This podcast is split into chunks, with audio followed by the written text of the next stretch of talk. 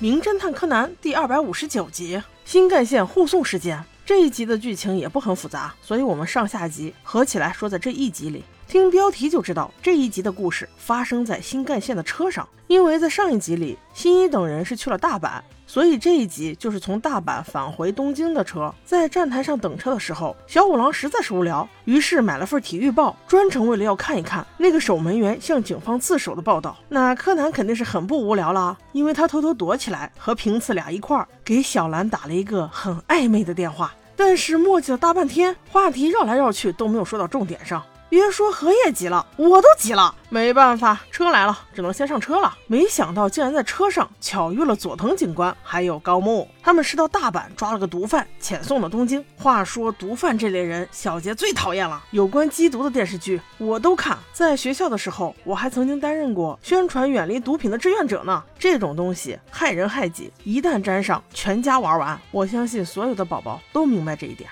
所以这一集，我希望死的就是他。车开没一会儿，柯南就发现车厢内有些躁动。那佐藤警官肯定是责无旁贷，于是上前询问，才知道原来是一个人在卫生间里发现了一个貌似像装了炸弹的包包。佐藤警官非常谨慎呐，戴上白手套，一点一点的把小包包的拉链拉开，定睛一看才知道，原来这是唬人的，里面只有一个小闹钟，滴答滴答的。刚才没打开的时候，还真挺吓人的。话说这恶作剧做的有点过吧？显然已经危害到了公共安全，要么就是对手有备而来，意在调虎离山呢。正想之间，就听傻不兮兮的高木警官跑过来了。佐藤警官，佐藤警官，不好了！那个毒贩他他他他自杀了！纳尼？他自杀了？你跑过来干嘛？你不是负责看着他吗？佐藤警官也是一脸疑问。他在你的眼皮子底下，怎么可能自杀？他在哪儿？现在什么情况？高木这才理了理情绪，边跑边说：“刚才那个毒贩说他实在是憋不住了，想上厕所，于是我就用手铐铐着他。他在那上厕所，我就在外面等着。哪知他突然就发出了一声闷哼，我打开门一看，才发现他用一个匕首捅进了自己的腹部，自杀了。那会儿在隧道里，我手机又没有信号，所以我只能把他铐在厕所里的栏杆上，赶紧过来找你啊！我去，不是吧？你个大男人怎么感觉这么没用？你可以大喊大叫找人过来帮忙吗？”或者等车出了隧道再打电话呀？怎么可能擅自离岗呢？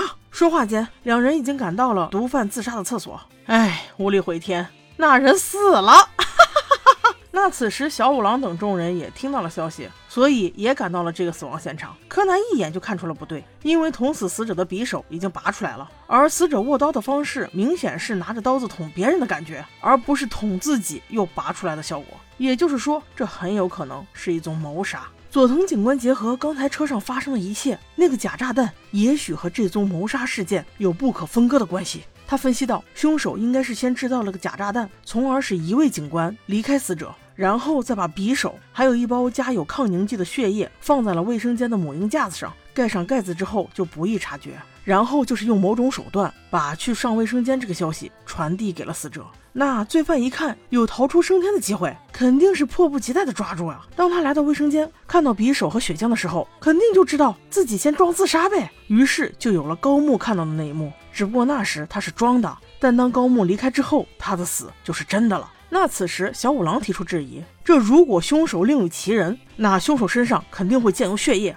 但是我们没有看到有这样的人呢。佐藤警官想想，觉得也是。当务之急还是要想出凶手到底是怎么给罪犯传递消息的。那这时肯定是要看柯南发挥了。他说他记得当时有三个人经过过死者的座位。于是很快，佐藤警官就用警察的身份把这三个人叫到了现场。他们分别是一个高大男、一个肥仔男、一个戴帽子男。他们三个经过时手里都拿着报纸，只有肥仔男手里多拿了一瓶咖啡。三人经过这节车厢的理由也十分正当。于是警官就要求他们把报纸都拿过来。这让柯南看出了疑点。